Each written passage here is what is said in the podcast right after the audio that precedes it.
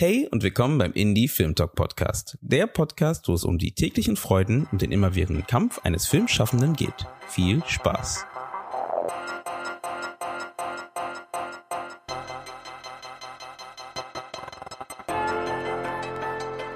Ich weiß ja nicht, wie es dir gerade geht, aber ich habe gerade so das Gefühl, mehr denn je ist man wieder in der Schwebe, äh, gerade was so die Situation angeht. Auch diese Maßnahme, dass einige Läden jetzt schon wieder öffnen. Irgendwie ist so Bewegung da und Dynamik und andererseits vieles geht eben noch nicht. Ähm, ich merke das natürlich in erster Linie so von der Schulwarte aus. Bei uns werden bestimmte Klassenstufen jetzt ja schrittweise wieder geöffnet. Und das bedient irgendwie auf einmal, dass alles, was vorher angekurbelt wurde, auch zum Beispiel digitales Lernen. Auf einmal sind ja auch Videokonferenzen etabliert worden mit Eltern, mit Lehrkräften, mit Schülern. Das wird jetzt alles runtergefahren, weil auf einmal so klar ist, naja, die Schule wird ja eh wieder geöffnet. Und deswegen braucht man jetzt auch sich gar nicht weiter so unbedingt mit dem digitalen Lernen zu beschäftigen. Also das ist so eine Warte, die ich irgendwie mitbekomme oder eine, eine Strömung.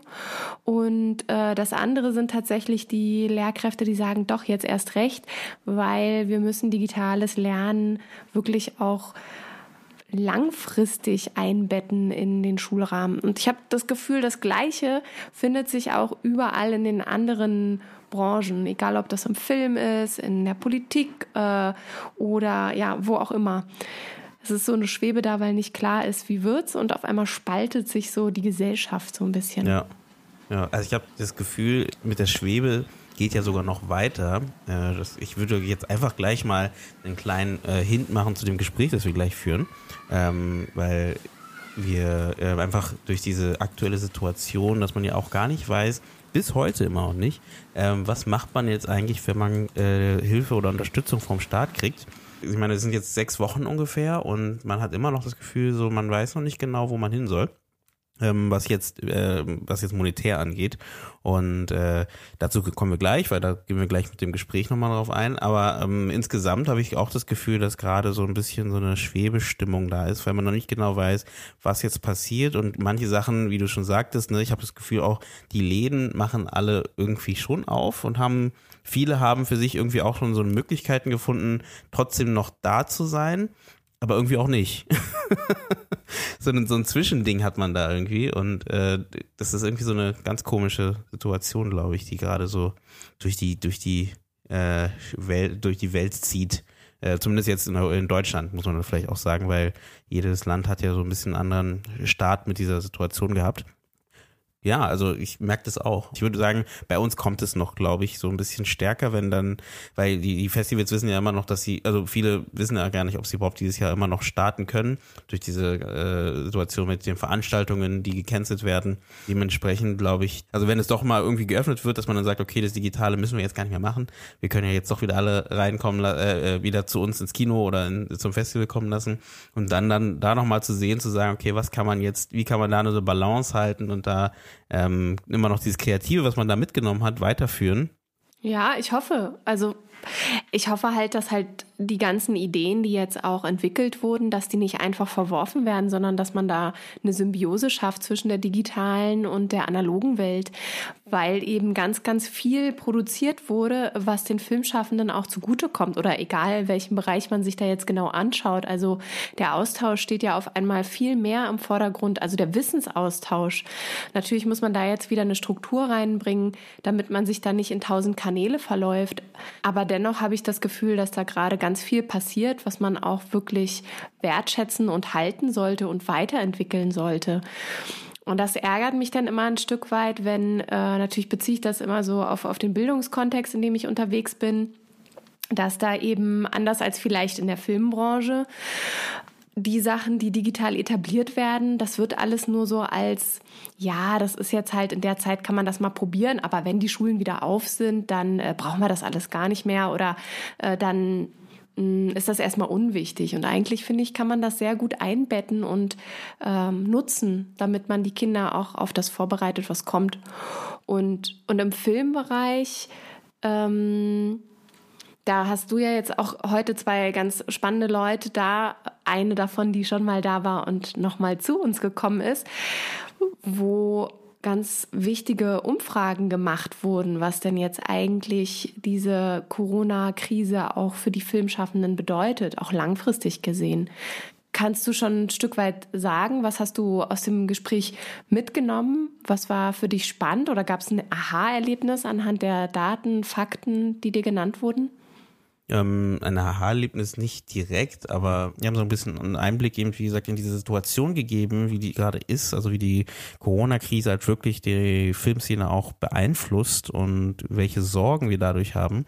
Und ähm, deswegen war es auch spannend, so ein so einen Rückblick zu haben zu vor sechs Wochen ungefähr, wo die Josephine Hage von Kreative Sachsen bei uns war und da so einen kleinen Einblick so in diese allgemeine Stimmung äh, gegeben hat und wie sich das jetzt verändert hat. Wie haben jetzt die Soforthilfen, haben die gegriffen, haben die nicht gegriffen, hat man als Filmschaffner noch Angst, die zu nutzen? Ähm, und das fand ich einen spannenden Punkt an dem Gespräch. Und wir haben dann so ein bisschen geschaut, ja, was ist der Unterschied auch zum Beispiel zwischen den Kultur- oder Kunstschaffenden ähm, in der und zur Filmszene? Also gibt es da Parallelen oder ist es unterschiedlich? Ähm, da waren die beiden Gäste auch ganz passend, weil die äh, diese beiden Seiten halt beleuchten konnten. Genau, darüber haben wir so ein bisschen geredet und ähm, geschaut, welche Herausforderungen haben wir denn jetzt aktuell und wie wichtig es ist, dass wir mehr zusammenrücken als Filmschaffende, um halt dort eben an die Regierung zum Beispiel, an die Politik heranzugehen. Magst du noch mal sagen, wen du heute bei dir hast? Ja, natürlich. Heute habe ich gesprochen mit dem Jörg Langer. Ähm, er ist selbst Produzent ähm, oder, oder war Produzent und ist mehr in die Richtung Media Consult gegangen und ähm, hat mit der AG Doc, ähm, BFS, dem BVFK, Crew United und Fair TV eine Umfrage gemacht zu den Folgen der Corona-Pandemie und den Auswirkungen der derzeitigen Corona-Maßnahmen auf äh, die Filmszene. Das fand ich super interessant, weil das so eine schöne Stimmungsbildung mal gibt gibt, ähm, was gerade eben uns gerade alle beschäftigt, ne? Und dann auch so ein Blick darauf, wie ja, ist es nur bei mir so oder ist es auch bei anderen Filmschaffenden genauso? Äh, das ähm, haben die da ganz gut abgedeckt. Und dann haben wir im Vergleich dazu nochmal die Josephine Hage von Kreatives Sachsen. Und da wollten wir nochmal so ein bisschen eingehen auf ihre Umfrage ähm, Auswirkungen des äh, Coronavirus auf die Kultur- und Kreativwirtschaft, um da nochmal zu schauen, ähm, gibt es da Parallelen und ähm, Beide äh, Umfragen sind beendet, ähm, bereits beendet. Das heißt, da haben wir schon die ähm, Auswertung gleich live mit dabei und ähm, das ist eine ganz spannende, ähm, ja, ganz spannend zu sehen halt, wie gesagt, die Parallelen dort sind und ähm, das haben die beiden auch sehr schön auch ja ausgebreitet diese Informationen und auch ein schönes Appell am Ende. Also das heißt bis zum Ende hören. Auf jeden Fall immer bis zum Ende hören. Äh, gibt es die Umfragen auch online? Also kann man die einsehen irgendwo? Oder sind die tatsächlich jetzt nur erstmal unter einem verschlossenen Deckel äh, nur wenn man den Podcast hört. Nur wenn man den Podcast hört mit Passwort. nee, ähm, die gibt es auch und ich, ähm, wir werden die Links dann auch unten drunter in die Shownotes packen, dass ähm, ähm, alle sich da nochmal informieren können und auch doch da einen Einblick in diese Umfragen werfen können. Neben den Shownotes, die, äh, die ja immer spannend sind, ähm, haben wir auch ein kleines Mini-Tool mit implementiert in unsere Website, nämlich unter dem Link Sharing is Caring, äh, welches eine ganz schnöde Excel-Datei ist, in der wir die aktuellen Artikel, die wir vielleicht auch nicht immer in den Sendungen mit reinbringen, auf jeden Fall dort auflisten. Und wir werden dort auch nach und nach, seht es uns nach, wenn nicht alles sofort drinne ist, die Gäste auflisten, die dann auch nochmal mit ihren jeweiligen Links drinne sind. Also wenn ihr jetzt jemanden sucht von A bis Z, dann könnt ihr in diese Liste gehen und ihr seht, wer bei uns schon zu Gast gewesen ist und seht auch, wo ihr die Person im Internet erreichen könnt. Hat die Person eine Website? Ist sie unter einer bestimmten Agentur zu finden? Das wollen wir euch dort hinterlegen, weil wir gerne möchten, dass ihr auch von unserem Podcast wirklich relativ schnell zu den Gästen, die wir haben, in irgendeiner Form, sofern sie online vertreten sind und erreichbar und kontaktierbar sind, dass ihr das tun könnt, weil wir dort geballt alle Informationen sammeln wollen. Wenn wir merken, dass äh, das alles ganz gut funktioniert und besucht wird, könnten wir auch überlegen, ob man die Excel-Datei so weit öffnet, dass vielleicht auch in Teilen andere dort mitschreiben können. Wie das Ganze aber aussieht, wissen wir noch nicht. Wir setzen es jetzt erstmal online und ihr könnt euch daran auf jeden Fall ähm, vergreifen. Das stimmt, das stimmt. Dann würde ich doch sagen, wir kommen langsam zum Pressespiegel. Sehr gerne. Also was ist denn in den letzten Wochen nochmal passiert, Susanne? Okay, also die letzten Wochen habe ich äh, so nicht komplett zusammengefasst. Ich habe mir drei vielleicht nicht uninteressante Artikel rausgesucht, beziehungsweise einen ganz tollen Artikel hast du mir zugesendet. Mit dem starte ich auch gerne mal. Das ist so ein freudiger Opener von Blickpunkt Film. Erfolgreiche Premiere für Berliner Fassadenkino. Die Jock Kinogruppe hat sich nämlich zusammengetan mit der Berliner Fassadenkino-Truppe Windowflix. Die hatten Premiere am Samstag, den 18. 18. April mit Wim Wenders Meisterwerk Der Himmel über Berlin.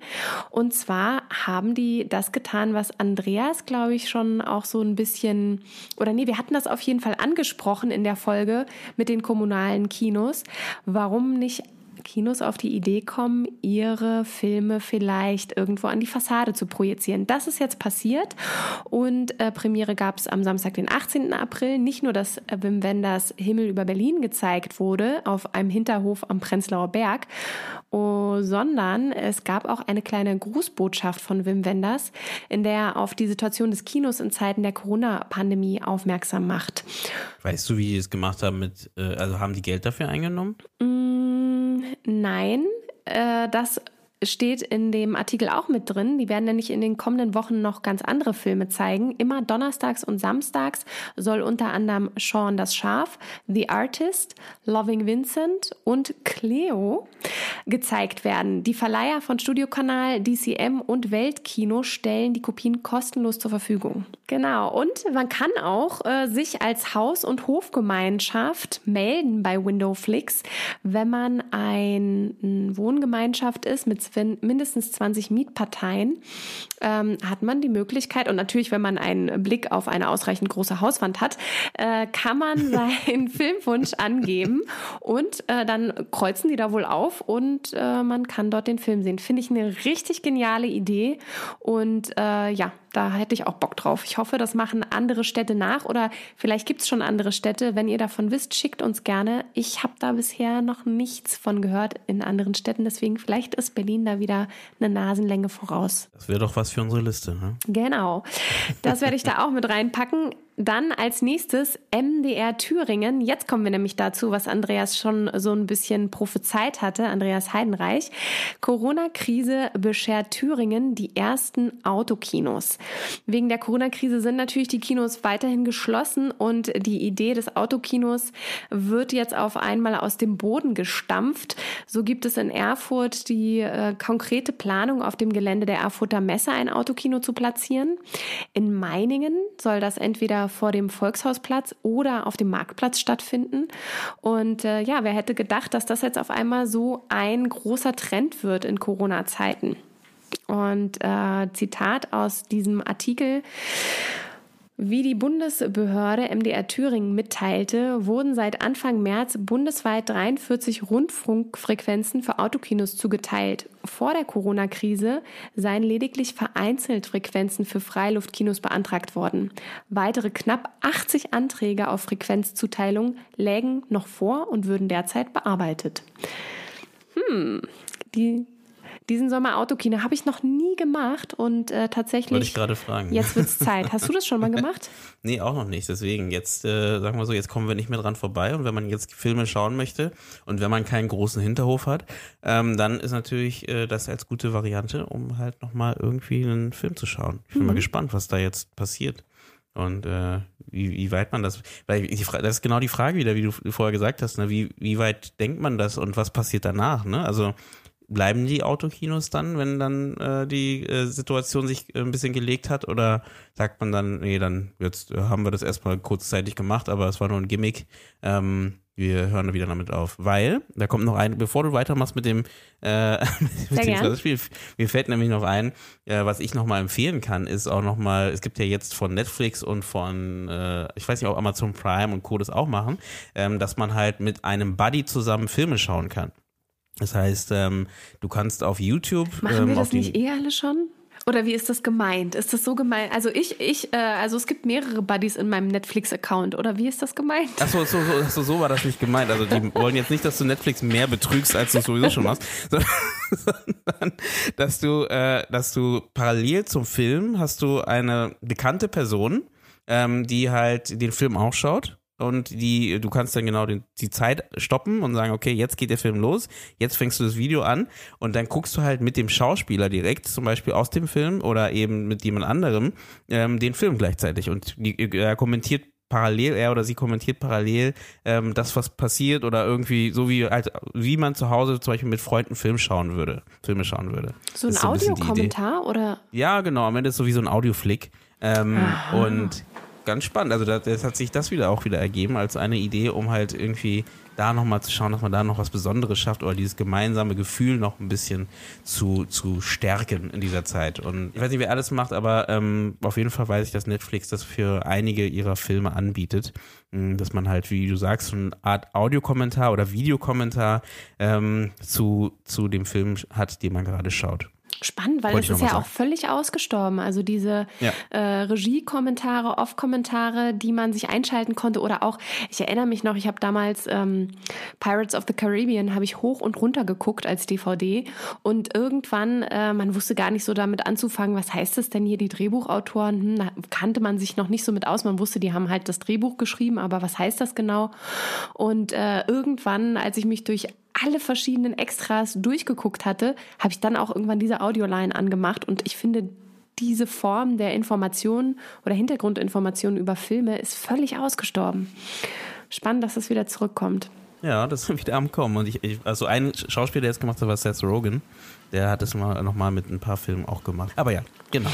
Ich kann Spannend. noch empfehlen MDR Shorts, äh, die zweite Initiative des MDR für mitteldeutsche Kreative. Die hatten wir vor ein paar Wochen schon mal äh, zitiert, weil die nämlich für, ich glaube damals war es eine Kurz, äh, Kurzfilm-Doku, für die man sich bewerben konnte. Und jetzt, ich zitiere mal kurz, mitten in der Krise stockt der Mitteldeutsche Rundfunk sein Etat für den Kurzfilmankauf auf 100.000 Euro auf, um eine noch größere Zahl an Kurzfilmen für das Programm zu erwerben. Dafür ermuntert der Sender mitteldeutsche Filmemacherinnen und Filmemacher, direkt mit der Filmredaktion des MDR Kontakt aufzunehmen und ihre fertigen Werke zur Lizenz, äh, Lizenzierung anzubieten. Gesucht werden Filme aller Genres mit einer Länge bis zu 30 Minuten. Einzige Bedingung für die Einreichungen, die Lizenz, äh, was? Die Lizenzgeberinnen und Lizenzgeber müssen aus Sachsen, Sachsen-Anhalt oder Thüringen stammen. Also das ist immer so schade. Ja, aber irgendwo muss man ja anfangen. Äh, mhm. Wenn ihr das hört aus äh, Sachsen, Sachsen-Anhalt oder Thüringen, dann meldet euch beim MDR und ansonsten an alle anderen Bundesländer, äh, lasst euch mal auch sowas Cooles einfallen. Richtig, zieht nach. Medienboard Berlin-Brandenburg. Hallo, Wir hallo. das auch von euch. Und als letztes, äh, ich habe noch eine Bitte an dich und zwar zurück ins Kino haben wir jetzt schon öfter äh, benannt und die haben jetzt so ein Facebook-Frame und ähm, hättest du nicht Lust, dass wir das für eine Woche oder zwei oder drei vielleicht auch bei uns auf dem Facebook-Account mal benutzen für den Indie-Film-Talk? Es kommt darauf an, welche Farbe dieser Frame hat. Das war ein Gelb. Scherz. Ja, gerne. Super gerne. Das können wir gerne machen und äh, das unterstützen wir natürlich auch super gerne. Deswegen ähm, werdet ihr ab morgen, ab Dienstag, werdet ihr das Indie Film Talk Logo in diesem Frame sehen können und äh, bestaunen können. Und für und jetzt alle, ich, die nicht jetzt habe ich mich in die Nässe gesetzt. Ne? Also ich, ich, hoffe, das klappt doch bis morgen. Ja, das kriegen wir hin. Und für alle, die nicht wissen, was zurück ins Kino äh, überhaupt ist, noch mal ganz, sei noch mal ganz kurz gesagt, dass das eine Ideenplattform ist für Kinos, von, von Kinos für Kinos. Äh, hier wird sich gegenseitig geholfen, verschiedene Ideen, wie wir jetzt zum Beispiel eben auch von Windowflix äh, gehört haben und den York-Kinos, die sich da zusammengeschlossen haben mit dem Fassadenkino. Äh, vielleicht sind dort auch genau solche Ideen entstanden und noch viele, viele mehr, die gerade in der Mache sind. Das heißt, wenn ihr auch einem Kino angehört, dann, äh, wenn ich es richtig verstehe, kann man dort hingehen und sich anmelden und Ideen austauschen, Köpfe zusammenstecken und das Beste daraus machen. Das klingt auf jeden Fall nach einem Plan und einer Idee und ähm, schaut da auf jeden Fall mal vorbei. Von mir war's das. Genau, dann gibt's gar nicht mehr so viel zu sagen. Wir wünschen euch viel Spaß bei dieser Folge Und sagt uns auch gerne mal Bescheid, das wollte ich, will ich sowieso gerne mal wissen, wie ihr denn unsere Sonderreihe findet, ob ihr das mehr wollt oder weniger wollt, damit wir so ein kleines Gefühl dafür kriegen, ob wir mehr Folgen liefern sollen. Deswegen, wenn ihr Lust habt, schreibt uns da auch gerne, gerne an comment.indiefilmtalk.de oder eben auch einfach über Facebook oder Instagram ganz direkt als Direct Message oder wie man das heutzutage so nennt. Und ähm, Genau, dann bleibt uns, glaube ich, gar nicht mehr so viel zu sagen, oder? Fällt dir noch was ein? Sonst Nö, alle, die deine Privatnummer haben, können dich auch einfach mal nachts anrufen und aus dem Bett klingeln, falls sie dir direkt sagen wollen, wie sie die Sonderfolge oder die Sonderreihe finden. Und für alle, die meine Nummer haben, ihr könnt mich zwischen 9 und 15 Uhr erreichen, täglich Montag bis Freitags. Vielen Dank. Äh, damit gehen wir ab in die aktuelle Folge. Viel Spaß. Viel Spaß. Heute wird es wieder ein wenig theoretisch beim Indie Film Talk Podcast oder besser gesagt in dieser Sonderreihe ähm, zum Thema Corona und unsere Filmszene, denn wir beschäftigen uns ein weiteres Mal mit dem Stimmungsbild der Filmszene national und regional. So ein bisschen der Gedanke, doch nochmal zu schauen. Wir hatten vor ähm, fünf Wochen jetzt ungefähr ein Gespräch mit Josephine Hage vom Kreativen Sachsen, die uns dort im, über ihre Umfrage erzählt hatte und äh, wie das Stimmungsbild da war. Und deswegen war es jetzt spannend, mal zu gucken, was hat sich verändert, welchen Stand haben wir denn jetzt gerade und ja, was passiert denn gerade in der Filmszene? Josephine Hage ist natürlich nochmal da. Ähm, hi, Josephine. Hallo, schön wieder da zu sein. Und der Jörg Langer ist auch da. Der hat auch eine Umfrage gemacht mit Unterstützung vom AG Doc, BFS, BVFK und äh, Crew United und Fair TV, äh, die gemeinsam halt so ein, ein bundesweites Stimmungsbild ähm, zu der Lage der Filmschaffenden in der Corona-Krise gemacht haben. Das war jetzt kurz die Einleitung. Und bevor ich noch weiterrede, würde ich doch erstmal sagen, Josephine, stell dich doch einmal kurz vor, ähm, für alle, die dich noch nicht kennen, und erzähl doch mal kurz, was du so machst. Ja, vielen Dank, dass ich ein erneutes Mal beim Indie-Film Talk mit dabei sein kann. Ich bin Josephine Hage. Ich arbeite in der Projektleitung von Kreatives Sachsen, bin ursprünglich mal Sozialwissenschaftlerin gewesen und ähm, mache normalerweise bei uns alles, was sich um internationale Vernetzung und äh, Cross-Innovation-Projekte, also Projekte äh, dreht, die Kreativschaffende mit anderen Wirtschaftsbranchen miteinander in äh, tollen Formaten zusammenbringen. Und bin jetzt in den letzten Wochen äh, habe ich meine Superpower als Krisenkommunikationsdrehscheibe entdeckt und äh, bin vielleicht äh, noch kein Creative Industries Activist, aber äh, auf jeden Fall ein Advocate. Jörg, wenn du willst, darfst du dich gerne jetzt mal vorstellen und mal kurz erzählen, wer du bist und was du so machst. Ja, ich habe ursprünglich äh, Wirtschaftswissenschaften studiert äh, und bin dann durch äh, ja fast einen Unfall in die Film- und Fernsehproduktion hineingerutscht, war dann 20 Jahre als Produzent von Dokumentation, Reportagen, Dokumentarfilm tätig und bin dann vor etwa zehn Jahren wieder ähm, zurückgegangen zu meinen Wurzeln und ähm, unterrichte seitdem und forsche seitdem eher auf einer theoretischen äh, Ebene. Und mein Spezialgebiet oder mein Forschungsgebiet ist hauptsächlich die Nachhaltigkeit und da ähm, die soziale Komponente der, Komponente der Nachhaltigkeit. Mhm. Super spannend. Und äh, erläutere mal kurz, äh, ist natürlich spannend, wenn du sagst Unfall. Was war der Unfall? Ja, das äh, war kein böser Unfall. Ich habe studiert und ähm, da kam jemand auf mich zu, der sagte, ich bin Regisseur, äh, ich würde gerne eine Filmproduktion aufmachen, habe aber keine Ahnung von Zahlen und wie wär's denn, äh, würdest du mitmachen? Und da habe ich einfach zugesagt und bin so einfach in diese Dokumentarfilmproduktion reingerutscht. Ja. Dann würde ich doch erstmal einmal in die Runde fragen, wie seht ihr denn die aktuelle Situation oder wie nehmt ihr denn die aktuellen Umstände persönlich oder aus eurem Umfeld wahr? Ja, es ist äh, so eine Mischung aus äh, ganz pragmatisch, ziemlich frustriert und äh, jetzt erfinden wir uns nochmal neu. Das beschreibt es vielleicht äh, am besten. Also es sind äh, sehr, sehr viele ähm, Shades of äh, Colorful oder so. Ähm, äh, also es ist wirklich ein sehr, sehr gemischtes Bild. Also wir haben ja diese Umfrage gemacht unter über 6600 Kultur- und Kreativschaffenden, ähm, über 83 Prozent Solo-Selbstständige, die uns da geantwortet haben.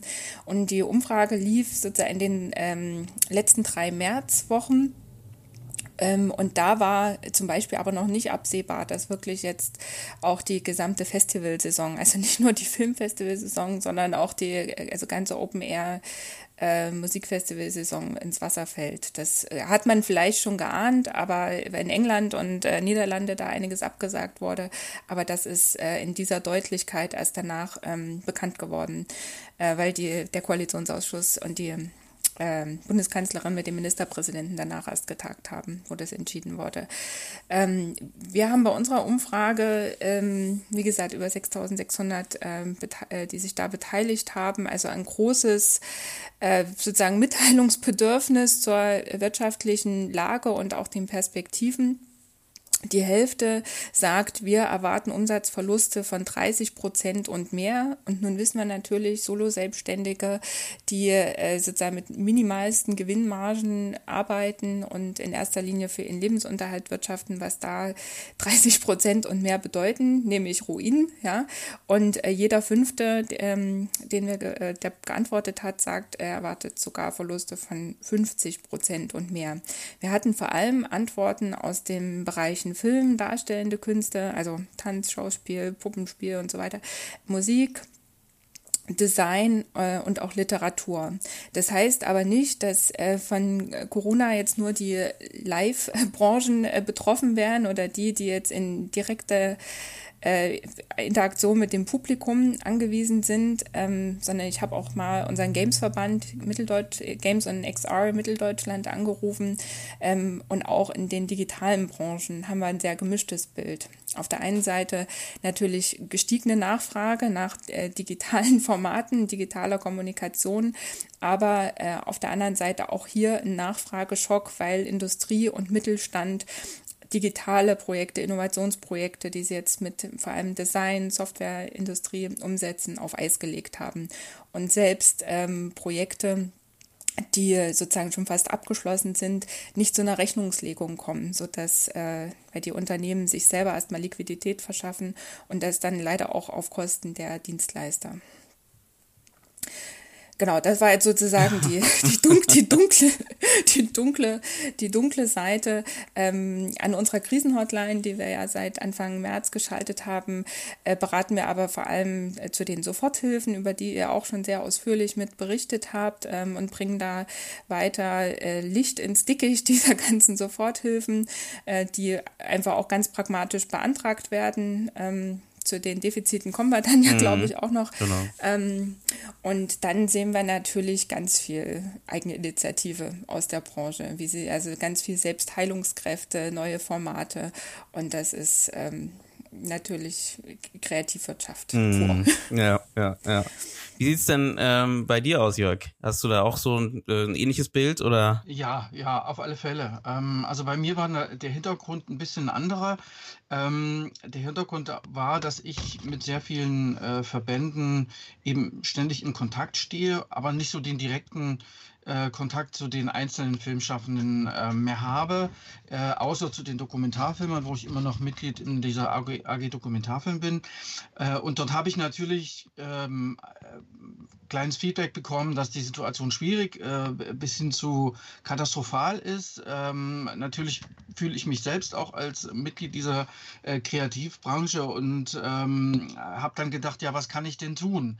Und ähm, mein Ansatz war eben äh, noch ein bisschen äh, tiefer zu gehen und äh, dann eben auch noch zusätzlich abzufragen, weil ich eben ein Stückchen später angefangen habe, als die Hilfen schon draußen waren, eben zu gucken, welche Hilfen äh, wurden in Anspruch genommen, wer hat Hilfen in Anspruch genommen, ähm, warum nicht, äh, wo sind dort äh, die Rädchen, wo man unbedingt drehen und ganz schnell äh, nachbessern muss, äh, weil natürlich hier die Verbände ähm, anrufen und sagen, hey, ähm, hast du nicht ein paar Zahlen, äh, wer kriegt was, äh, wer darf, wer darf nicht? Und, und was müssen wir jetzt überhaupt tun, damit unsere Leute besser mit diesen Hilfen klarkommen und da auch einen Anspruch drauf haben. Äh, insofern äh, zur, zur allgemeinen Lage äh, habe ich ähnliche Situationen. Die Fragestellung ist natürlich immer unterschiedlich. Zur, zum Umfang der Umfrage muss ich sagen, wir haben bundesweit gefragt unter den Film- und Fernsehschaffenden. Also ist ja nur ein ganz kleiner Teil der Kreativwirtschaft. das waren bei uns etwa 5000 Leute, die sich beteiligt haben ist für uns eine sehr gute Zahl, weil es etwa 10 Prozent, ein bisschen mehr als 10 Prozent der Grundgesamtheit sind. Ähm, wir gehen also von äh, knapp 40.000 äh, Menschen aus, die bei uns in der Branche bundesweit arbeiten. Und äh, wir müssen sagen, dass 93 Prozent ähm, davon ausgehen, dass sie ähm, ja, Auswirkungen äh, beziehungsweise sehr negative Auswirkungen auf ihr Einkommen haben werden. Ja, das ist natürlich eine, eine gefühlte Zahl. Das ist natürlich jetzt im Moment äh, im Ein Druck dieses Schocks, unter dem wir ja fast alle stehen, äh, ähm, eine Reaktion. Und äh, natürlich werden wir dann weitermachen und nächstes Jahr gucken, was äh, ist denn da wirklich passiert. Kann man das dann quantifizieren im nächsten Jahr, um dann ähm, genau Auskunft, zu geben, Auskunft geben zu können, wie viel dann da tatsächlich diese Einbußen sind. Also es gibt sogar einen Anteil von mehr als 10 Prozent, die sagen, wir haben dieses Jahr überhaupt kein Einkommen mehr, weil bei uns bis Jahresende alles abgesagt ist. Ja, ähm, also das ist so die, äh, der erste Teil zum, zum Thema, wie geht's uns und wie fühlen wir uns. Aber da kann Josefina sicherlich viel besser Auskunft geben als ich. ich darf ich auch eine Nachfrage stellen? Ja, klar. Ähm, wir haben äh, auch ganz viele Rückmeldungen bekommen zum Thema, also die, die eine Seite sind jetzt diese unmittelbaren äh, Einkommensverluste und äh, ja, also auch dieses Thema ähm, nicht, nicht aufpolbares Geschäft, ja. Also Sachen, die jetzt wegfallen, also ein, ein Fotograf, der bei einer Buchmesse jetzt nicht fotografiert hat, die kommt halt auch nicht wieder. Ähm, äh, und habt, äh, also eine wichtige Rückmeldung, die wir auch bekommen haben, ist, dass das äh, große Problem ist, dass ja auch die ganze Akquise im Moment völlig da niederliegt. Ja, weil kein Auftraggeber, jetzt auch e-, egal in welchem Kreativbereich, sich jetzt ähm, auf irgendwelche Verträge einlassen möchte und äh, da verpflichtet, äh, also ein wirtschaftliches Risiko letztlich eingehen will. Und ähm, die Vertriebsplattformen fehlen halt. Also ihr habt selber im Indie-Film-Talk über die Festivallandschaft äh, berichtet, die ja ein ganz wichtiges Element eurer, also der Verwertungsstruktur im Filmbereich sind. Das gilt natürlich für die anderen Branchen ganz genauso. Ja, das gilt für die darstellenden Künste, das gilt für die Musik, für also Leipziger Buchmesse, für Literatur. Bereich die kleinen Buchhandlungen sitzen auf tonnenweise äh, Neuerscheinungen, Frühjahrsneuerscheinungen, ja, und das, klar gab es da ein paar Sachen digital, aber das ist einfach nicht wieder aufzuholen. Also Thema äh, Akquise ganz, ganz schwierig und ähm, die Vertriebs- und Marketingstrukturen fehlen einfach bis auf weiteres, muss man ja sagen. Also ich denke, da haben wir in der Film- und Fernsehproduktion durch die Digitalproduktion noch ein bisschen ähm, Glück im Unglück, denke ich. Ähm, äh, zwei Gründe. Erstens, ähm, der Produktionszyklus ist ja wahnsinnig langfristig. Also wenn äh, Produktionen ins Kino wollen, dann ist ja der Produktionszeitraum mindestens drei Jahre, in der Regel fünf und weiter, je nachdem, was das für ein Film ist.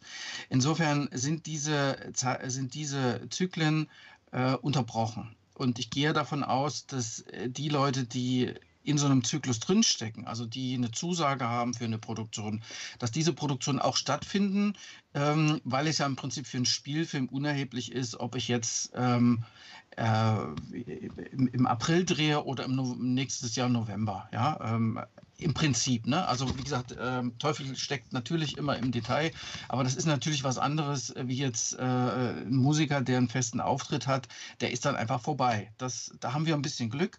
Ähm, also wie gesagt, vom Zyklus her. Und das Zweite ist ähm, die Digitalisierung auch in der Verwertung. Ähm, jetzt hätte ich beinahe ein böses Wort gesagt, also rettet uns den äh, den Hintern, würde ich mal sagen. Ja, ich finde es einfach so, weil natürlich, äh, weil natürlich äh, wir jetzt in der Lage sind, äh, die Filme, die einfach da sind und die sich jetzt gerade stauen, auch über eine ganz kreative und neue Art und Weise zu, äh, zu verwerten. Also mhm. die Festivals steigen um auf digital, verlängern von einer auf vier Wochen, ähm, wie jetzt das Dokumentarfilmfestival in München, was im Anfang Mai beginnt. Also da findet was statt. Natürlich gehe ich davon aus, dass auch das sich entwickeln muss und dass es auch nicht die großen Zuschauerzahlen äh, sein werden, wie das äh, analog äh, der Fall wäre. Aber äh, es passiert noch was. Ja, der äh, das, andere äh, Ding ist dann eher mittel- und langfristig, dass wir irgendwann, ich denke mal, ja, in der zweiten Jahreshälfte, äh, was beispielsweise das Fernsehen angeht, äh, in eine kleine Lücke fallen werden. Ähm, der Programmdirektor der ARD, äh, Volker Harris, hat jetzt schon angedeutet, dass er äh, langfristig im Jahr 220 äh, Stunden Programm braucht, äh, die eben jetzt nicht vollendet werden und die dann irgendwann mal fehlen werden. Also das ist letztendlich ein Luxusproblem, ähm, was das Fernsehen wiederum dann hat. Aber ich denke, das sollte kein Problem sein, das äh, durch die Kreativität äh, der Menschen in der Branche oder durch ja doch dann mal die eine oder andere Wiederholung aufzufüllen. Wir, wir beobachten noch so ein Phänomen, jetzt vor allem äh, aus dem Bereich Musik zum Thema Verwertung, dass äh, also alle zum Beispiel Musik, die jetzt in Bars nicht gespielt wird, die auf Konzerten nicht gespielt wird, sich dann in so einer, wir haben so drei Wellen der Corona-Auswirkungen beschrieben für die Kreativbranche, dass sich das dann ja 2021 und wahrscheinlich noch 22 auch auf die äh, Tantiemen auswirkt. Ähm, und das ist wiederum Geld. Deshalb haben wir auch so ein, aus Auswertung unserer Umfrage auch einen Investitionsstau in der Kreativwirtschaft selbst beschrieben, neben dem Nachfrageschock aus anderen Branchen. Ähm, weil normalerweise ist ja die Kreativbranche eine, die vielleicht wie also wahrscheinlich wie keine andere, äh, mit Gewinnen, ähm, die nicht privatisiert, äh, sondern in neue Produkte und Leistungen steckt. Ja, also im Musikbereich wäre es halt, man steckt die Tanzem von der GEMA in eine neue Albumproduktion, wäre so ein klassischer Fall. Ne? Und da würde mich auch interessieren, ob das im Filmbereich, ob ihr da auch so eine Art äh, Investitionsstau jetzt befürchtet, weil eben die Auswertung aus dem Film, auch wenn es neue digitale Wege gibt, ja wahrscheinlich doch nicht eins zu eins das äh, wird äh, kompensieren wird können, was jetzt durchs Kino wegfällt, oder? Ähm, also wir haben in der Hinsicht nur die Film- und Fernsehproduktion untersucht äh, und da haben wir diese Situation nicht, weil es in der Regel so ist, dass die ähm, Leute, die an den Filmproduktionen beteiligt sind, nur äh, während einer Filmproduktion ähm, verdienen. Der ganze Verwertungszyklus ist weitestgehend von den Produzenten äh, und Produzentinnen abgeschnitten und dann sind es die Filmverleiher und Filmvertriebe, die dann wiederum einsteigen ähm, aber unsere, äh, ja, äh, die Filmschaffenden sowieso, äh, die Kreativen und auch die Produzentinnen, äh, die verdienen während einer Produktion. Und da haben wir das Glück, dass die Sachen, die in der Pipeline sind, die werden auch zum Glück durch die Filmförderer, durch die Sender äh, verstärkt äh, und bevorzugt auch bedient und ausgezahlt, dass eben die, äh, die kleinen Firmen äh, nicht äh, in so eine Liquiditätsfalle rutschen.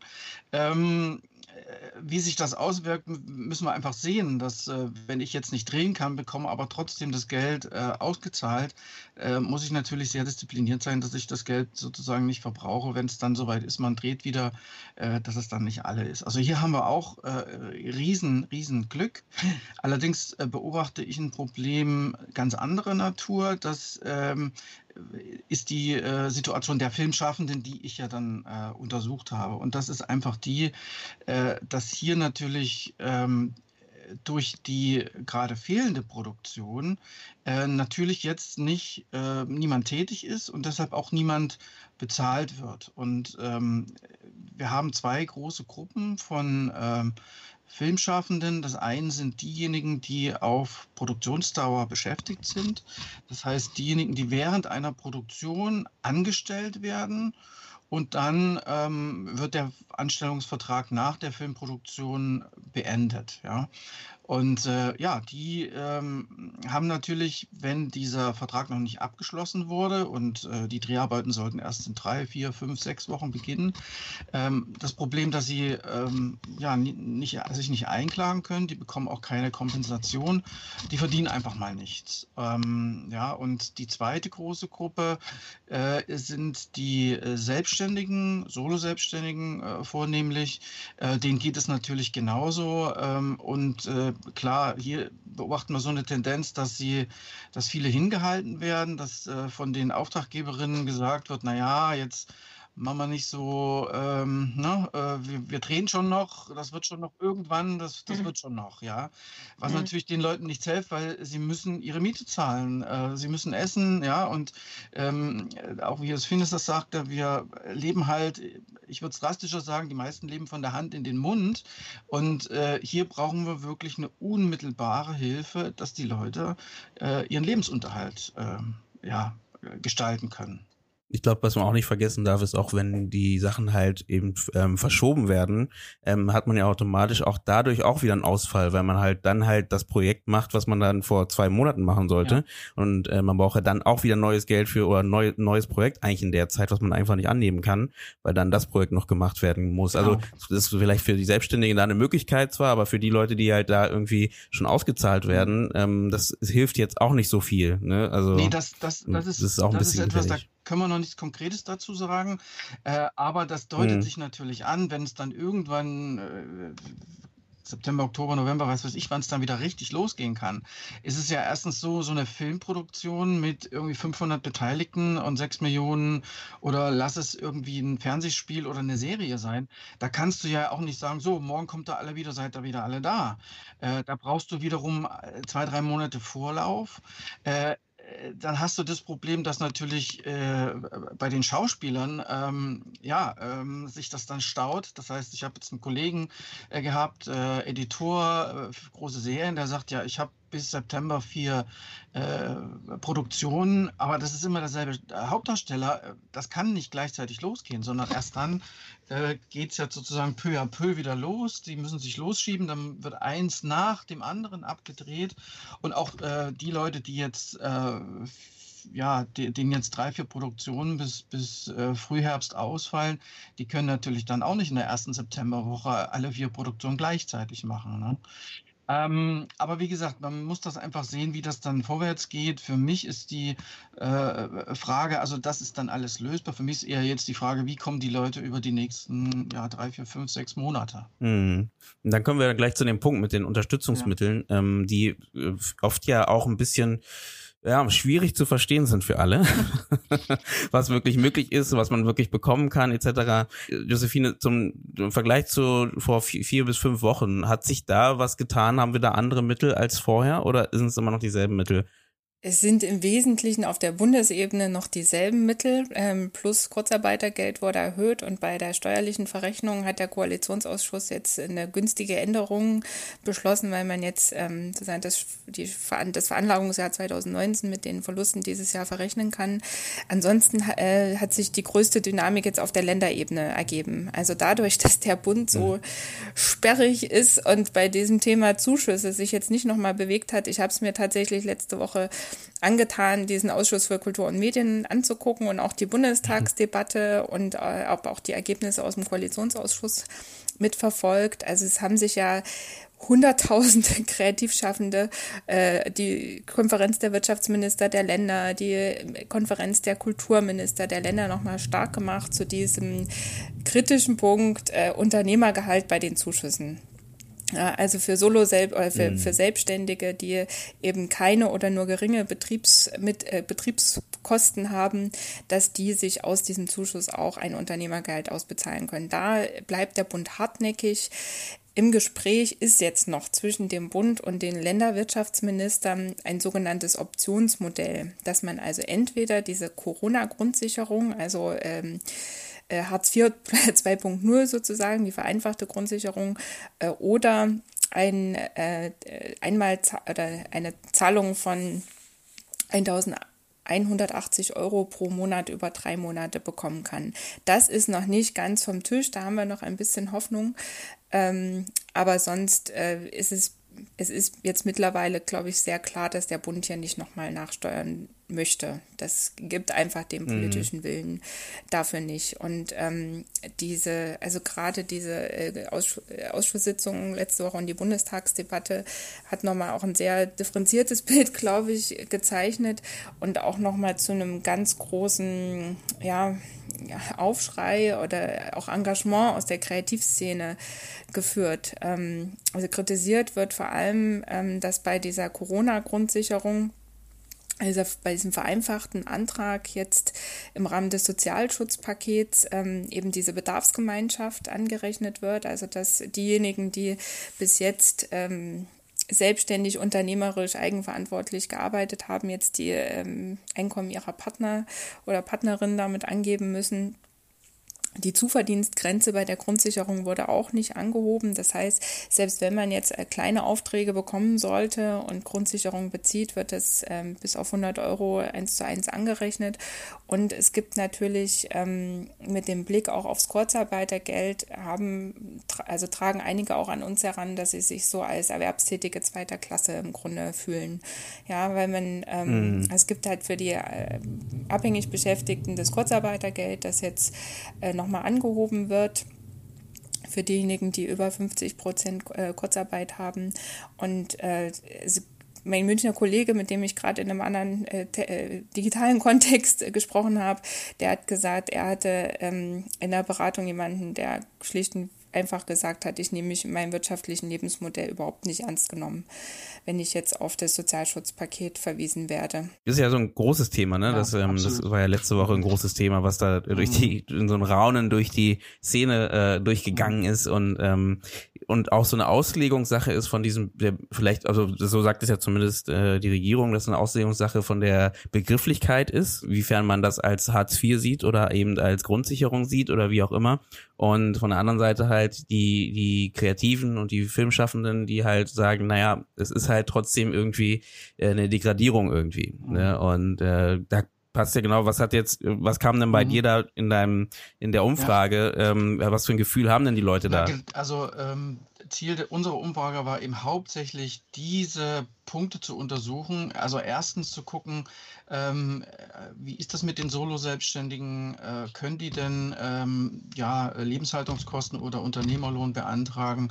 Wie viele haben beantragt? Wie viele haben nicht beantragt? Aus welchen Gründen nicht? Das war eben der ähm, Hauptpunkt. Aber ähm, ich will nochmal direkt auf dieses, auf dieses, auf mhm. diese eine Lösung oder dieses eine Lösungsmodell, äh, welches ja auch von der Kulturministerin ähm, ja präferiert wurde und wo sie sich ja richtig blaue Augen geholt hat äh, von unseren äh, Filmschaffenden, ähm, wo ich sagen muss, zu Recht, weil ich denke, dass, äh, das war nicht überlegt und das äh, äh, damit, ja, ähm, die fühlen sich alle total im Stich gelassen, ja, weil ähm, ich gehe mal von den Film- und Fernsehschaffenden aus. Äh, Im Rundfunkstaatsvertrag äh, ist sozusagen äh, das Grundbedürfnis zur freien Meinungsäußerung, zur Informiertheit und so weiter da. Die Leute, die hier tätig sind, die setzen das ja um. Das machen ja nicht die Programmdirektoren, die fest angestellt sind und die Verwalter in den Fernsehanstalten, sondern das macht am Ende die Reporterin, die Autorin, die Kamerafrau und so weiter auf, auf der Straße. Und die Leute fühlen sich jetzt massiv im Stich gelassen und abgedrängt. Zweites, der zweite Punkt ist natürlich die Stereotypisierung äh, dieses Hartz IV, was wir ja seit Regierung Schröder erleben, äh, Prekariat und was weiß ich nicht alles, ja, und, äh, und äh, dass man die Leute jetzt da hineindrängt und dann und die äh, fühlen sich da überhaupt nicht ähm, zugehörig und im Gegenteil, ähm, für die ist es ein Schock, ähm, das ist ja vollkommen klar. Ne? Also das, äh, äh, ich bin da kein äh, Soziologe und kann diese, diese, diese Faktoren nicht darstellen. Ähm, aber ich kann schon sagen, was wir an Feedback, äh, an faktischem Feedback bekommen. Und das ist natürlich das Problem dieser Bedarfsgemeinschaft, wo wir natürlich äh, wissen müssen, dass ähm, die Einkommensverhältnisse ja sehr äh, instabil sind, der meisten Film- und Fernsehschaffenden. Das heißt, sie waren eh schon immer angewiesen auf die Hilfe von ähm, Partnerinnen und Partnern, ähm, wollen das natürlich nicht, weil sie natürlich ja, äh, sich ein völlig anderes Selbstverständnis haben äh, und ähm, zweite ist natürlich ähm, die Art und Weise der Gestaltung einer Altersvorsorge. Die Altersvorsorge ist in unserem Bereich extrem schwierig äh, darzustellen, gerade bei den Selbstständigen oder bei diesen nicht stetig ähm, Beschäftigten, die dann immer nur auf Produktionsdauer angestellt werden. Ähm, bei einer Untersuchung vor fünf Jahren haben wir herausgefunden, dass 13 Prozent überhaupt keine Altersvorsorge haben. Und ähm, die Hälfte der Leute, die einen haben, sagen, na, davon kann ich äh, nicht leben. Ja, also einige versuchen natürlich eine, eine Altersvorsorge mit äh, Ersparten, mit irgendwelchen Anlagen und so weiter ähm, aufzubauen, jenseits der gängigen Altersvorsorgemodelle. Aber das wird ihnen ja dann ähm, im Prinzip, wenn es über 60.000 Euro geht, weggenommen. Und da sind gerade die Schauspielerinnen und Schauspieler, äh, die hier sehr stark davon betroffen sind und die da wirklich Sturm laufen gegen diese, gegen diese Lösung. Aber wie gesagt, zwei Faktoren. Einmal das Faktische und dann natürlich der, der emotionale äh, Faktor, der ähm, ich will nicht Hartz IV sein, äh, heißt hört man da so ein bisschen sowieso ein, ein, sagen wir so ein Problem raus, was wir vielleicht einfach die ganze Zeit mit uns mitgeschleppt haben. Das eben wie genau wie du gerade sagst, dass halt ähm, zum Beispiel Rentenversicherung, ähm, dass viele Künstler oder viele, viele Filmschaffende einfach da gar nicht abgesichert sind. Ähm, und dass es einfach irgendwas ist, was die ganze Zeit mit uns mitläuft und jetzt einfach sichtbar ganz, wird. Ganz, noch ein bisschen absolut, stärker. Ganz viele Probleme. Also äh, das erste Problem ist die Spaltung unserer Gesellschaft durch, durch natürlich durch äh, äh, die Parteien und durch die Politik. Ähm, äh, das äh, ja, möchte ich jetzt gar nicht weiter tiefer ausführen. Ähm, und zum anderen sind es natürlich faktische Probleme in der Art und Weise, wie Selbstständige ähm, äh, arbeiten. Also ich denke, ähm, viele Untersuchungen der spezifischen Berufsbilder in unserer Branche zeigen, dass es ähm, ja äh, auch von den Produzentinnen und Produzenten sind, sich oftmals sehr einfach gemacht wird und gesagt wird, ach komm, äh, äh du arbeitest auf äh, Rechnung und so weiter und so fort. Und es kommt am Ende heraus bei einer Untersuchung unter den Kameraleuten und Editoren beispielsweise, ähm, dass die Honorare der Selbstständigen oftmals unter den Tarifhonoraren von äh, den abhängig Beschäftigten liegen, obwohl die ja eigentlich hm. mindestens 30, ja, wenn nicht sogar 50 Prozent mehr verdienen müssen, weil sie eben nicht die gleichen Leistungen äh, bekommen. Sie müssen sich selber um die Rentenversicherung kümmern, um die Altersvorsorge. Äh, sie haben keinen Urlaubsanspruch. Es gibt ja dann noch diesen Unternehmerlohnanteil. Also das ist grundsätzlich etwas, was äh, uns jetzt ähm, endlich mal als Lehre dienen sollte aus dieser schweren Krise, dass wir sagen müssen, erstens, wir müssen un unbedingt überprüfen, ob diese Selbstständigkeit äh, überhaupt ein tragbares Modell für unsere äh, Branche ist, ähm, ob das überhaupt ja korrekt ist. Es gibt da sehr, sehr, sehr viel äh, Scheinselbstständigkeit und äh, ob die Bedingungen, die es gibt, ähm, äh, nicht verbessert werden müssen. Also es gab vor hm, drei Jahren ähm, eine Anhörung im Bundestag von der Linksfraktion, da ging es um einen branchenspezifischen Mindestlohn oder Mindesthonorar, ähm, auch für Solo-Selbstständige.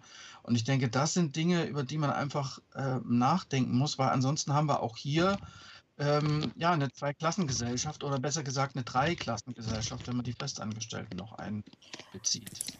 Da möchte ich dir sehr gern beipflichten. Ähm, wir reden ja in der Kreativwirtschaft immer von diesen hybriden oder auch atypischen Beschäftigungsmodellen und allein diese Wortwahl drückt ja schon aus, dass wir es immer noch mit einer Idealisierung des Normalarbeitsverhältnisses in Anführungsstrichen äh, zu tun haben, die da heißt entfristete Vollzeit sozialversicherungspflichtige Beschäftigung.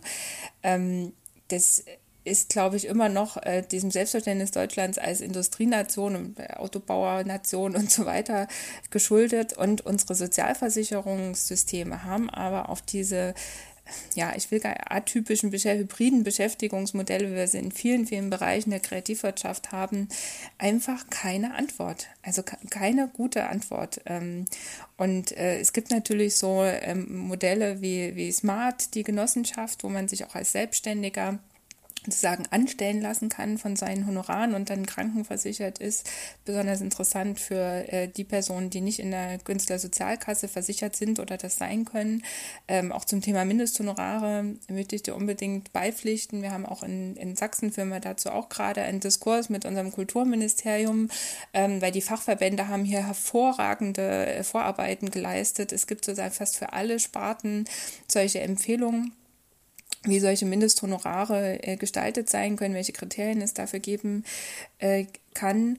Und ähm, dann müssten wir auch appellieren an die öffentliche Hand selbst, sicherzustellen, dass ähnlich wie beim Mindestlohn ähm, auch für die Selbstständigen äh, faire Vergütung gezahlt wird. Das müsste bedeuten, dass für alle öffentlich geförderten, sei es Filmförderung, sei es äh, Kulturförderung, ähm, was auch immer, ähm, dass da angemessene Honorare bezahlt werden, von denen Selbstständige die vielen, vielen Kosten, die sie äh, zusätzlich zu den gegenüber Angestellten haben, decken können und einfach leben können von, von ihrer professionellen, ähm, ja, von ihrer professionellen Arbeit. Absolut, das ist, das ist genau der Punkt. Äh, wenn ich da nochmal ergänzen darf, ähm, dass äh, die Kreativwirtschaft dient ja als äh, Arbeitsmodell der Zukunft frei, flexibel, ungebunden, kreativ. Ja, aber ähm, das kostet Geld. Also man muss man mal so sagen, äh, Flexibilität ja. und Freiheit ähm, kostet einfach Geld und äh, das müssen die Auftraggeberinnen und Auftraggeber finanzieren. Ansonsten zahlt es immer die einzelne Kreative oder der einzelne Kreative. Ja, das ist einfach so. Wir sind da schon seit äh, der Studie von 2015 im Kontakt mit den Rundfunkanstalten und mit den Förderern. Ähm, das weil wir sagen, ja, Moment mal, ähm, wenn, äh, ja, wenn hier eine neue Straße gebaut wird in der Stadt, ähm, dann ist das ja auch so, dass äh, die Kommune, die das in Auftrag gibt, äh, darauf achtet, dass hier die Tarifgagen gezahlt werden. Also muss doch auch bitteschön die Filmförderung oder äh, der Fernsehsender oder wer auch immer das in Auftrag gibt, darauf achten, dass die Leute angemessen vergütet werden. Und die kann doch nicht die Verantwortung dann abschieben und sagen, pff, interessiert uns alles nicht, äh, sollen sich die Leute doch selbst ausbeuten. Hauptsache, wir haben Filme. Ja? Also da brauchen wir noch ganz viel Zeit und ähm, da muss es noch ganz viel Überzeugung geben. Ja, ich hoffe, die Krise äh, trägt jetzt ein bisschen dazu bei, dass wir verstehen, was denn passiert mit den Leuten, äh, die jetzt hier ins Loch fallen, äh, weil das ist total wichtig, dass die Leute eben ähm, aus dem heraus, was sie verdienen, nicht nur ihr Essen bezahlen können, sondern eben auch sich äh, für solche Situationen wappnen können, wie wir sie jetzt haben, und fürs Alter vorsorgen können. Ähm, und dafür muss es einfach Mechanismen geben. Es gibt erste Filmförderer, wie beispielsweise die ähm, MFG Baden-Württemberg, die da den ersten Schritt getan hat und sagt, okay, äh, wenn hier in, äh, in einer Produktionsfirma eben nicht tarifgemäß gezahlt wird, dann äh, müssen wir auch mal einschreiten und dann gibt es auch mal keine Förderung. Ja? Ähm, das ist im Moment bei uns noch, ähm, ja, wollen wir sagen, noch wenig beachtet. Mm, das muss auch noch rauskommen, ne? Das kommt auch noch dazu. Das ist, glaube ich, auch manchmal eine Schwierigkeit. ähm, ähm, ich gehe noch mal einen Schritt zurück zu den Soforthilfen. In der Studie von dir, äh, Jörg, hast du nochmal geschrieben, Studie sage ich, ist ein bisschen übertrieben, äh, ja. die Umfrage von dir, ähm, hast du geschrieben, wie viel Prozent der Leute, also was haben die Leute denn wirklich jetzt an Hilfe angenommen oder in welche Richtung sind sie denn, was haben die denn beantragt? Ähm, wie ist denn da die Verteilung? Also die, ähm, wir haben eben eine ganze Reihe an Sachen abgefragt und die meisten haben natürlich Landesmittel beantragt. Sind 40 äh, Prozent der Leute haben Landesmittel beantragt, wobei äh, das natürlich total unterschiedlich ist. Ähm, wir haben ähm, Modelle wie Baden-Württemberg beispielsweise, die ja eben schon ähm, äh, Lebenshaltungskosten von 1180 ähm, Euro pro Monat gestatten. Wir hatten diese Situation ganz kurz in Berlin. Ja, und in vielen Bundesländern ist eben wurde zwar von den ähm, Befragten der Antrag gestellt, wurde das zwar beantragt, aber äh, wir stellen eben auch eine völlige Unsicherheit fest, hätte ich das überhaupt beantragen dürfen oder mache ich jetzt Subventionsbetrug? Also äh, das ist alles überhaupt nicht klar. Da ist wirklich ein sehr hoher Prozentsatz ähm, an, ähm, ja, an Leuten, die, die sich da total unsicher sind. Ganz viele haben eben aus diesen Gründen auch ähm, nicht beantragt. Ähm, also wie gesagt, 40 Prozent haben äh, Bedenken äh, wegen dieser Bedingungen. Äh, jetzt ist es ja so, äh, die Leute tauschen sich ja auch aus. Und sie tauschen sich ja eben nicht nur immer in ihrem Bundesland aus, sie arbeiten ja auch äh, äh regionenübergreifend. Äh, und da wäre es schon manchmal schön, wenn wir trotz Föderalismus so, so eine gleiche Regelung hätten ähm, und nicht irgendwie äh, auf jedem Dorf da eine andere, ein, anderes Komma ist und da ist das irgendwie anders und da darfst du das und da darfst du das. Äh, also das ist schon schwierig und ähm, es kommt dann eben häufig von der Politik, naja, habt euch doch mal nicht so, ihr kriegt das Geld geschenkt, also setzt euch auf den Rosenboden. aber, aber auf der anderen Seite, ich habe da mal angefangen mit dieser Liste. Ähm, was es denn so an Hilfen gibt. Da gibt es diesen äh, Hilfe des Landes, der Bunde, manche Städte, dann gibt es die Mehrkostenkompensation der Rundfunkanstalten, Härtefallfonds für freie Mitarbeiter, KSK-Zahlungsreduzierung, Hausbankkredit, KfW-Kredit, Landesbankkredit. Also wie gesagt, spartenspezifische, genau, genau, spartenspezifische Sachen, Verwertungsgesellschaften. Ja.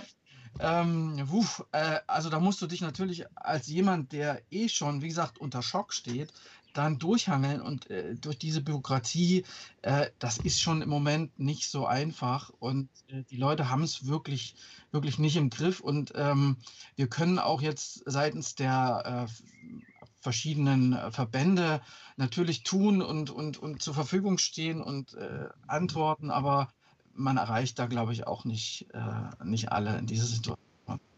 Also Fazit von mir aus wäre, das Ideale wäre natürlich hier ähm, obwohl wir ja wissen, wie du schon sagtest, dass vom Tisch ist. Aber ähm, letzten Donnerstag gab es eben im Bundestag so einen Vorstoß von der, ich glaube, Linksfraktion, äh, zu sagen, okay, man bohrt äh, diese Bundeshilfe einfach auf und sagt, ähm, dort ist eben auch gestattet oder so solle eben auch gestattet sein, Lebenshaltungskosten in einer begrenzten Höhe davon zu tragen. Ähm, ich meine, klar gibt es die Bürokratie, die dagegen steht, aber hey, ähm, äh, wenn hier ähm, die Minister sagen, an Geld soll es nicht scheitern, Geld haben wir genug, ja, dann sollen sie sich doch mal auf den Hosenboden setzen und sollen doch mal so eine Maßnahme dann auch zielgerichtet umsetzbar machen für die Leute, weil im Moment gehen die meisten Maßnahmen wirklich ähm, ja, an den Solo-Selbstständigen äh, vorbei. Aber wisst ihr, habt ihr herausgefunden oder ähm, ist es bekannt, warum äh, der Bund sich da so sträubt? Also da so Sträupe die Einnahmen auch wirklich äh, umzusetzen oder wo, woran das liegt? Weil ich meine, es gibt ja schon Situationen auch, wo das Geld ausgegangen ist und man es dann aufgestockt hat mit, äh, mit dem Geld vom Bund. Also das heißt, dann waren 2500 Euro von, vom Land und dann 2500 Euro vom Bund, ähm, wo dann halt die ganzen Kreativschaffenden das Problem hatten, dass sie dann ja nicht wussten, was, da habe ich ja noch weniger Geld, äh, was ich dann ausgeben kann. Dann gab es da ganz großes Trara und dann ich, ich weiß nicht, wie, was, wie es jetzt geändert ist, aber ähm, wo, was, was, woran woran hapert das? Weiß es einer von euch? Habt ihr da irgendwie was mitbekommen? Politischen Willen. Äh, also das, was ich gehört habe, ist, dass es eben äh, subventionsrechtliche äh, Faktoren gibt, wo man eben hm. äh, so eine sowas sowas Schwammiges wie Lebenshaltungskosten nicht fördern darf oder irgendwie hm. so. Also wie hm. gesagt, äh, ich aber das, das, ist jetzt Hören sagen. Ja, ja. Ähm, also, da gibt es irgendwas mhm. Bürokratisches, was dem im Wege steht, aber ähm, ja. Ja, jein. Also wir haben, natürlich gibt es dafür eine Blaupause und das ist nämlich der ganze Bereich Gründungsförderung, wo, also bei diesen Gründungszuschüssen, Gründungsprogrammen ist es auch möglich, sich ein Unternehmergehalt, äh, gerade am Anfang, wo man halt einfach noch keine Einnahmen hat ja, als Unternehmensgründer, das wäre sozusagen die Blaupause gewesen, die man bestimmt mit Willen da auch äh, da adaptieren, adaptieren können. Der, es ist, glaube ich, nun mal so, ich glaube nicht, dass sich da jetzt noch grundlegend was ändert, außer dieses Optionsmodell Modell, was auch in dem ähm, jetzt nochmal beschrieben war, in dem einen FAZ-Artikel und also wofür sich die Länderwirtschaftsminister gerade stark machen. Ähm, und ansonsten der Bund verweist ja extrem konsequent auf das Sozialschutzpaket. Was ich problematisch finde, ist einfach, dass diese Landesmittel sehr, sehr, es so drauf ankommt, in welchem Land du bist. Also ob du nur in Berlin auch als erster beantragt hast oder in Baden-Württemberg bist. In Sachsen haben wir ein, ein, ein sehr, sehr günstiges äh, Darlehensprogramm, das ich auch ganz vernünftig finde, ehrlich gesagt, ähm, weil es zum ersten Mal niedrig, wirklich niedrigschwellig Zugang zu Finanzierung ermöglicht, wofür wir für die Kreativwirtschaft seit vielen, vielen Jahren kämpfen. Ähm, aber das ist ungünstig, ne? dass es jetzt so einen föderalen äh, Wettbewerb mit diesen äh, Soforthilfen irgendwie gibt. Deshalb fokussieren wir uns in unserer Arbeit momentan eher schon auf Stufe zwei, äh, nämlich auf das Thema, was kommt denn jetzt danach, nach diesen unmittelbaren, akuten Hilfen und zu schauen, hier auch das Gespräch mit Verwaltung und Politik zu führen, weil es ist nun mal klar, es gibt so ein so eine große Unsicherheit, wann es wieder zur Normalität kommen wird, ja, im kultur- und kreativwirtschaftlichen Schaffen, ähm, dass es auf jeden Fall äh, so, irgendwie so eine zweite Welle von Hilfsmaßnahmen, Konjunkturpaket, wie auch immer man das nennen möchte, geben wird müssen. Und da sind wir eher gerade dran zu überlegen, was kann man denn jetzt wirklich tun, äh, und gar nicht im Sinne jetzt von äh, Rettungsschirm, alle bekommen ganz, ganz viele Zuschüsse, sondern wirklich um kulturelle Infrastruktur grundsätzlich ähm, ähm, nicht untergehen zu lassen, ja, ähm, weil wir sehen mit ganz, ganz großer Sorge im Moment äh, auf die kommunale Ebene. Den Kommunen brechen nämlich gerade massiv Einnahmen aus der Gewerbesteuer weg, also eine der Haupteinnahmequellen mit äh, von Kommunen. Und äh, gleichzeitig erhöhen sich die Ausgaben für Sozialleistungen, Stichwort Grundsicherung, weil die Kommunen auch was mitfinanzieren müssen. Und das bedeutet ganz, ganz Schlimmes für die freiwilligen Ausgaben. Alles, was im Bereich Kultur läuft, alle institutionellen Förderungen, alle Projektförderungen, da hängen unter anderem zum Beispiel auch Filmfestivals mit dran. Ähm, das äh, sieht gerade ganz, ganz düster aus. Also äh, wenn Städte jetzt Haushaltssperren verhängen, wird sich das in, zuallererst ganz, ganz deutlich im Kulturbereich bemerkbar machen. Und ähm, da hängen ganz, ganz viele Honorare natürlich auch für Selbstständige dran an den Projektgeldern und an den Institu äh, institutionellen Förderungen. Und das macht uns gerade ähm, ganz, ganz große Sorgen. Ich glaube, bei uns äh, ist dieses Problem noch nicht wirklich auf dem Schirm, muss ich ehrlich gerade sagen, weil äh, das, was ich also von den Verbänden gespiegelt kriege, ist, äh, dass man im Moment einfach darum kämpft, äh, diese Maßnahmen wirklich zugänglich zu machen für, äh, ja, für die Solo-Selbstständigen und ähm, für die ähm, abhängig Beschäftigten auf Produktionsdauer. Äh, da gibt es noch ein kleines Problem, das muss ich einfach nochmal ansprechen. Äh, der Zugang zu ALG 1 für Leute, die eben auf Produktionsdauer beschäftigt sind, ist ein sehr komplizierter. Die müssen also innerhalb ähm, von zweieinhalb Jahren rückwirkend insgesamt 360 Tage beschäftigt gewesen sein und dann äh, bekommen sie ALG 1, wenn sie zwischen zwei Projekten mal eine längere äh, Durststrecke haben. Ähm, dadurch, dass uns jetzt aber hier äh, ein längerer Zeitraum einfach äh, verloren geht, äh, wird sich das Problem natürlich in der Zukunft äh, potenzieren. Das heißt, äh, die Leute, gerade Schauspieler, sind da extrem betroffen, weil sie halt relativ wenige Drehtage an einem Projekt haben, ähm, die jetzt ein halbes Jahr ähm, nicht arbeiten vielleicht. Äh, denen fehlt dann, fehlen diese Tage dann für die Anwartschaft auf das ALG 1. Also ich denke, wir sind eher im Moment ähm, bei den Verbänden dabei, diese an diesen Stellschrauben eben nachzustellen. ALG 1, äh, Kurzarbeitergeld ist ja was Gutes äh, auf die Beine gekommen. Das betrifft uns allerdings nicht, außer den äh, ganz wenigen Langfristserien, die es gibt. Ähm, ja, aber dieses Problem, was du gerade beschreibst, das haben wir noch gar nicht auf dem Schirm, weil das, das liegt bei uns eben nicht im Herbst, sondern das liegt in der Filmwirtschaft dann, glaube ich, im nächsten, übernächsten und äh, Jahre später. Aber du hast natürlich vollkommen recht. Das ist etwas, was äh, sicherlich, was ich erwarte, auch bei uns ankommt, wenn dann die Landes- und die Bundesförderung eben auch äh, vielleicht kein Geld mehr haben. Wir werden sehen.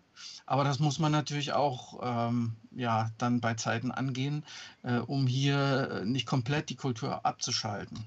Was, was wir im Moment auch sehr stark forcieren, ist, ähm, also es sind ja auch so Ausfallhonorare und sowas im Gespräch, äh, worauf wir unseren Fokus gerade legen, ist, ähm, wie kann man denn trotz Corona jetzt kulturelle Produktionen anheizen, befeuern, also wirklich gezielt in kulturelle Produktionen investieren.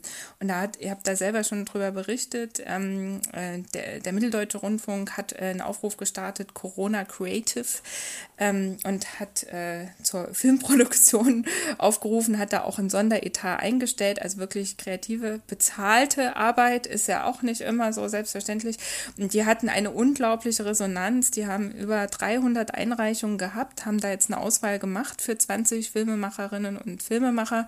Und das ist jetzt seit letzten Freitag geht es so als digitales Filmfestival online. Die veröffentlichen jetzt peu à peu die Filme, erzählen dann auch äh, darüber, wie diese Kurzfilme entstanden sind. Ähm, man lernt die Filmemacher, die, die Gesichter dahinter kennen. Ähm, und das ist, denke ich, ähm, ein ganz gangbarer Weg, weil Kreative wollen ja arbeiten. ja, also die, äh, die wollen ja jetzt nicht Daumen äh, Däumchen drehen, bis irgendwie wieder ein Konzert stattfindet oder ähm, irgendwie die Kinos aufmachen, sondern sie wollen ja schöpferisch arbeiten. Und ähm, wir haben jetzt ähm, auch hier in Sachsen, auch ein bisschen nach dem Vorbild von Wien, äh, die eine Million äh, Euro in die Hand nehmen um, für Arbeitsstipendien.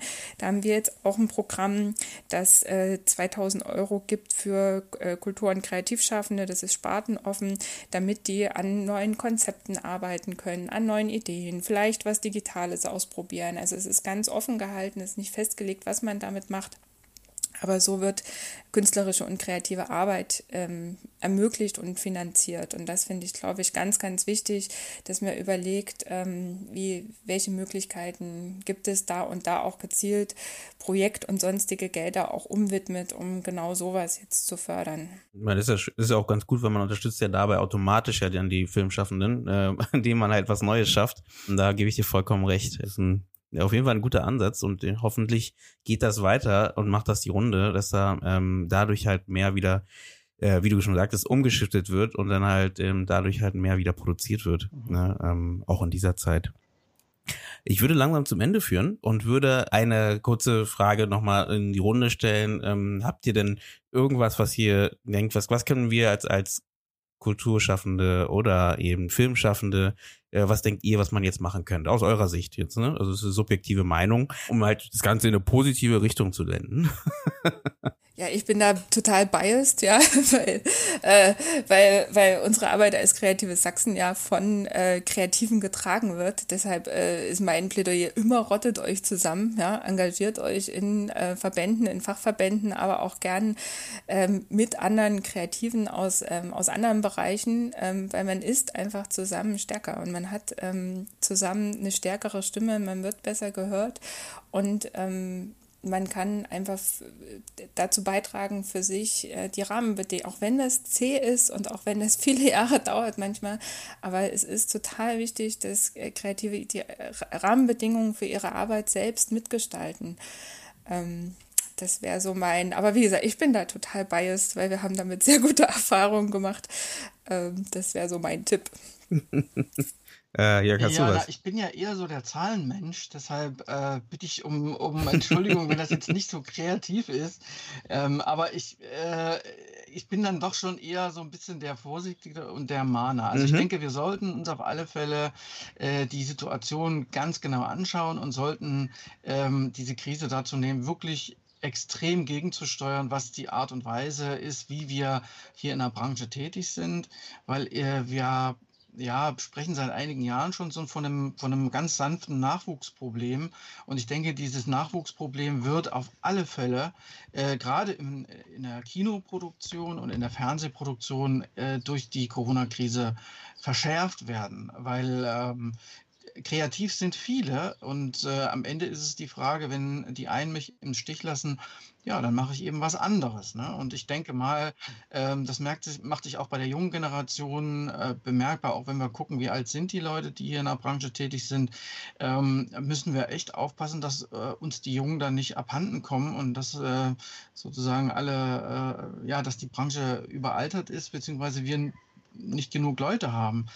Das hat sich jetzt schon angedeutet und äh, da müssen wir extrem gegensteuern. Und das Gegensteuern äh, ist einfach mal notwendig ähm, in, dem, in der Hinsicht, dass wir sagen müssen, die Leute müssen besser bezahlt werden und die Bedingungen, unter denen sie arbeiten, müssen einfach besser werden. Sonst ähm, sehe ich da nicht so optimistisch. Ja, aber das ist doch ein guter Appell und auch wichtig auf jeden Fall. Dann, bevor wir ganz zum Schluss gehen, würde ich euch gerne mal fragen, was wären denn eure Tipps für äh, Filme oder Serien oder irgendwas, was man jetzt in dieser verrückten Zeit oder komplizierten Zeit oder interessanten Zeit, egal wie man diese Zeit gerade sieht, tun kann? Na, ich, na, ich habe ich hab jetzt sehr gespannt äh, das verfolgt, was das Filmfest Dresden gemacht hat, ähm, die ja nicht stattfinden konnten. Fand aber einfach großartig. Äh, die haben dann nachmittags immer einen Kinderkurzfilm gezeigt. Die haben äh, Gespräch, jeden Abend Gespräche mit Filmemacherinnen und Filmemachern gezeigt. Das fand ich total toll, dass ähm, die das zum ersten Mal jetzt im digitalen Raum da Sachen ausprobiert haben. Da bin ich gespannt, was von den anderen Festivals noch kommt. Ähm, ansonsten alles, was ihr auch schon vorgestellt habt, Kino on Demand, diese Kampagne zurück ins Kino.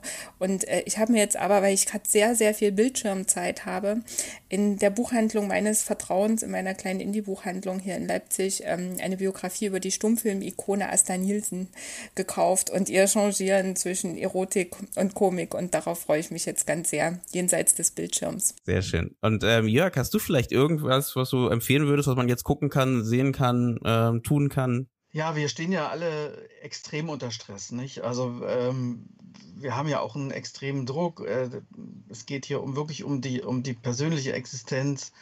Ähm, allerdings denke ich auch, ähm, wenn ich da an meine Großeltern denke, ähm, ähm, oder auch die Elterngeneration, äh, die die Wende erlebt haben, die Großeltern, die den letzten Krieg erlebt haben. Also ich denke, ähm, wir werden da durchkommen und ähm, am Ende leben wir in einem Land, äh, was ein sehr gutes Gesundheitssystem hat. Ähm, insofern ähm, wäre mein Tipp, äh, weniger am Bildschirm zu sitzen, äh, tief durchatmen im wahrsten Sinne des Wortes und einfach mal in die Natur rauszugehen, die Sonne zu genießen, die frische Luft zu genießen, sich zu bewegen. Ähm, das machen wir ja alle viel zu wenig. Also deshalb würde ich unbedingt plädieren, das zu machen. Mm, das ist, das ist doch gut. Das ist auch ein guter, sehr, sehr guter Tipp. Ja, das heißt, diese Folge plädieren wir eigentlich allgemein da, äh, dazu, weniger am Bildschirm zu sitzen. ähm, ähm, das ist natürlich super für die Film- und Fernsehlandschaft. Und äh, Nein, das war ein Scherz. ich gebe dir definitiv recht äh, und das ist auch wirklich eine gute Zeit dafür, das zu machen. Und deswegen bedanke ich mich bei euch für eure beiden Vorschläge und für äh, das ganze Gespräch. Äh, bedanke mich bei den Zuhörern und die ganzen Informationen, die wir hatten, äh, die wir im Gespräch hatten, sind nochmal in den Shownotes äh, verlinkt. Das heißt, ihr könnt dazu alles finden. Und dazu gibt es auch die ganzen Links zu den Gästen etc. Und ihr findet uns natürlich zusätzlich bei äh, den gängigen äh, Audio-Plattformen, also Spotify, iTunes und alles, was dazugehört, ähm, wo man Podcasts halt hören kann. Ähm, und ähm, wir sind auch jetzt seit kurzem bei Steady. Das heißt, wenn ihr uns unterstützen wollt, könnt ihr uns bei Steady ein kleines Dankeschön dalassen. Das hilft uns natürlich bei der Produktion von weiteren Folgen. Und ähm, zu guter Letzt natürlich Instagram, Facebook, wenn ihr eine Frage habt und über die E-Mail-Adresse comments at indiefilmtalk.de. Da könnt ihr uns Fragen stellen oder auch Fragen vielleicht an die Gäste, Sachen, die euch durch den Kopf gehen. Ähm, das leiten wir dann natürlich auch sehr gerne weiter. Genau, dann bedanke ich mich bei euch beiden. Ich bedanke mich bei den Zuhörern und wir hören uns bei der nächsten Folge.